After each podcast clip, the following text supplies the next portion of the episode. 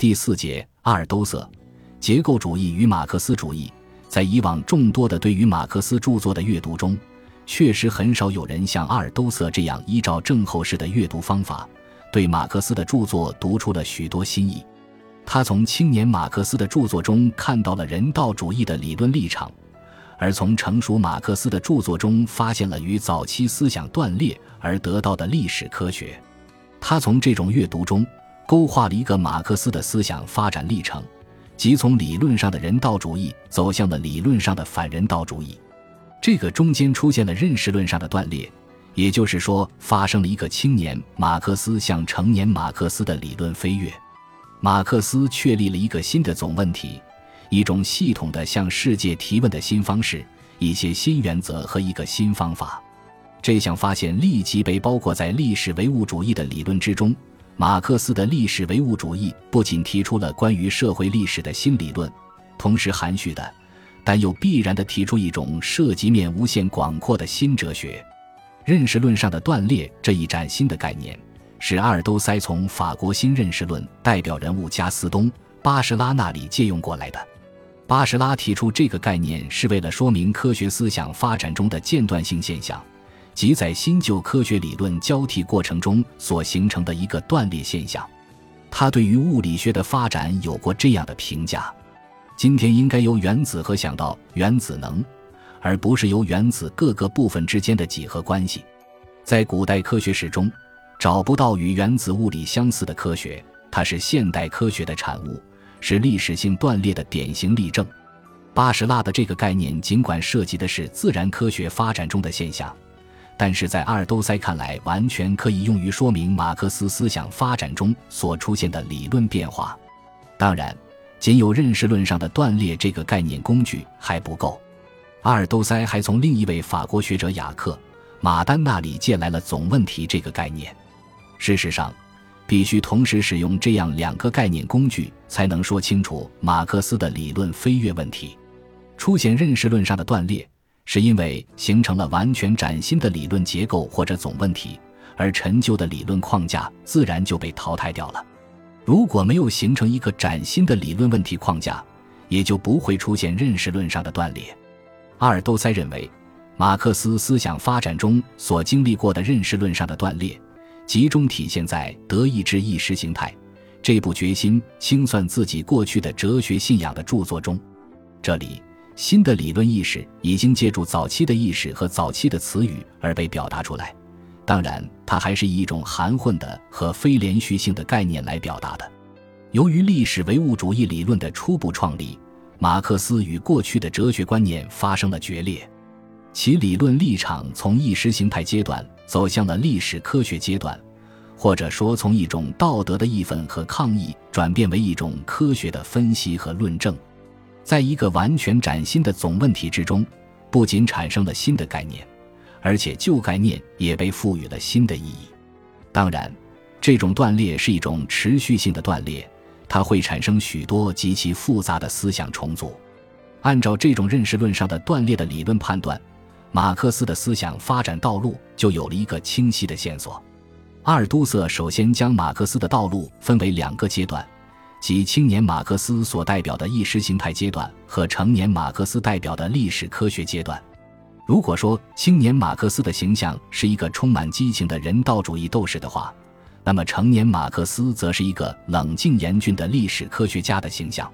在这样两个阶段中间，又可以划分出几个明显的理论成长时期，即从早期的博士论文一直发展到《资本论》这样一个脱胎换骨的思想历程。第一个时期大体处于1840年至1845年间，从马克思的博士论文到1844年经济学哲学手稿，再到神圣家族的所有早期著作，都属于这样一个意识形态时期。马克思的思想明显的受到康德和费希特的理性加自由的人道主义的影响，而离黑格尔还比较远。后来，马克思又受到了费尔巴哈的哲学人本学和共同体的人道主义的影响。强调人的异化和人的本质。此时，马克思把自由看作是人的本质，自由则是理性的产物。然而，要达到人的自由和理性，还必须建立起人的共同体。马克思的早期著作从德国哲学那里引出了一种人的哲学，人性不仅是揭示奴役和贫困的呼声，而且也是改造世界的理论原则。只要我们承认人的本质，我们就要去进行改革，就要去实现人类的真正自由。青年马克思更多的像是一个费尔巴哈主义者，按照弗洛姆的描述，此时此刻，马克思的哲学代表了一种对于人的异化的抗议。对于人失去了自身的抗议，对于人变成了一种物的抗议。第二个时期从一八四五年起，马克思的著作进入了一个断裂时期。在关于费尔巴哈的提纲和德意志意识形态这两部代表性的著作中，马克思明确表达了与一切把历史和政治归结为人的本质的旧哲学信念的决裂，并且提出了他的实践哲学的观点。此时。崭新的理论框架已经呈现出来，不过采取了论战性的和否定性的论述形式，就如同是一只正破壳而出的小鸡。马克思的新思想已经冒出了一个雏形，在德意志意识形态中，正好有一段陈述可以作为佐证。在思辨终止的地方，在现实生活面前，正是描述人们实践活动和实际发展过程的真正的实证科学开始的地方。关于意识的空话将终止，他们一定会被真正的知识所代替。马克思与旧思想的决裂包括了三个方面：一是制定出建立在崭新概念基础之上的历史理论和政治理论，这些概念是社会形态、生产力、生产关系、上层建筑、意识形态等；二是批判任何哲学人道主义的理论要求；三是确定人道主义为意识形态。总之。过去建立在人性的总问题之上的哲学被彻底抛弃。第三个时期处于1845年到1857年间，这是一个逐渐的转变时期。这个时期的理论代表著作有《共产党宣言》《哲学的贫困》《工资、价格和利润》等。任何理论在提出和形成体系之前，都需要一个长时间的转变和累积过程。同样。马克思创建历史唯物主义也有一个逐渐的成熟过程。如果认为整个马克思的哲学包含在关于费尔巴哈的提纲中的几个短短的命题中，或者包含在德意志意识形态的否定的论述中，也就是包含在断裂的著作中，那么就严重误解了一个全新的理论思想生长所必不可少的条件。而这种思想的成熟、界定和发展是需要一定时间的。此时。马克思逐渐形成了他的新哲学和历史理论，他的新思想在此浮出水面。马克思不再把人的本质当作理论的基础，既排除了主体的经验主义，也排除了概念的唯心主义。不仅历史唯物主义的概念是崭新的，而且由这些概念所预示的理论革命也是深刻的。就理论的严格意义而言。人们可以和应该公开地提出关于马克思的理论反人道主义的问题，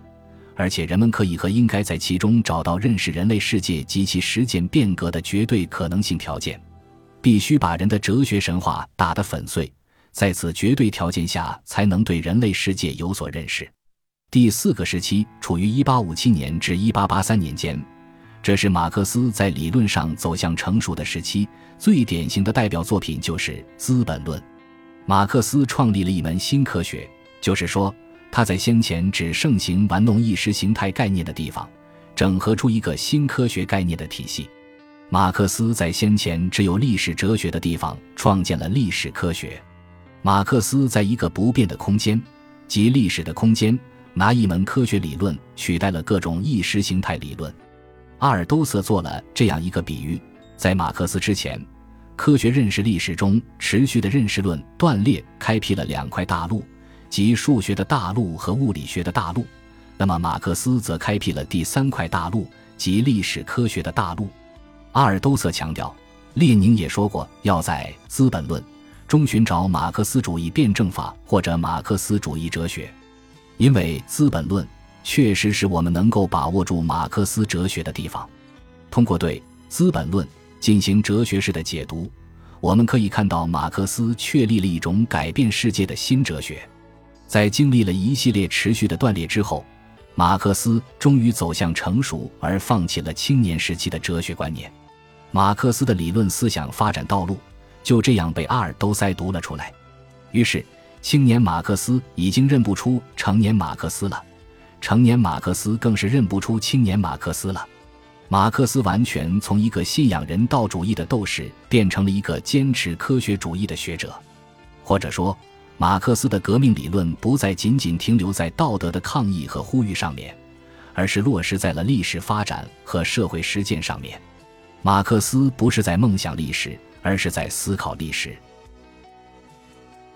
本集播放完毕，感谢您的收听，喜欢请订阅加关注，主页有更多精彩内容。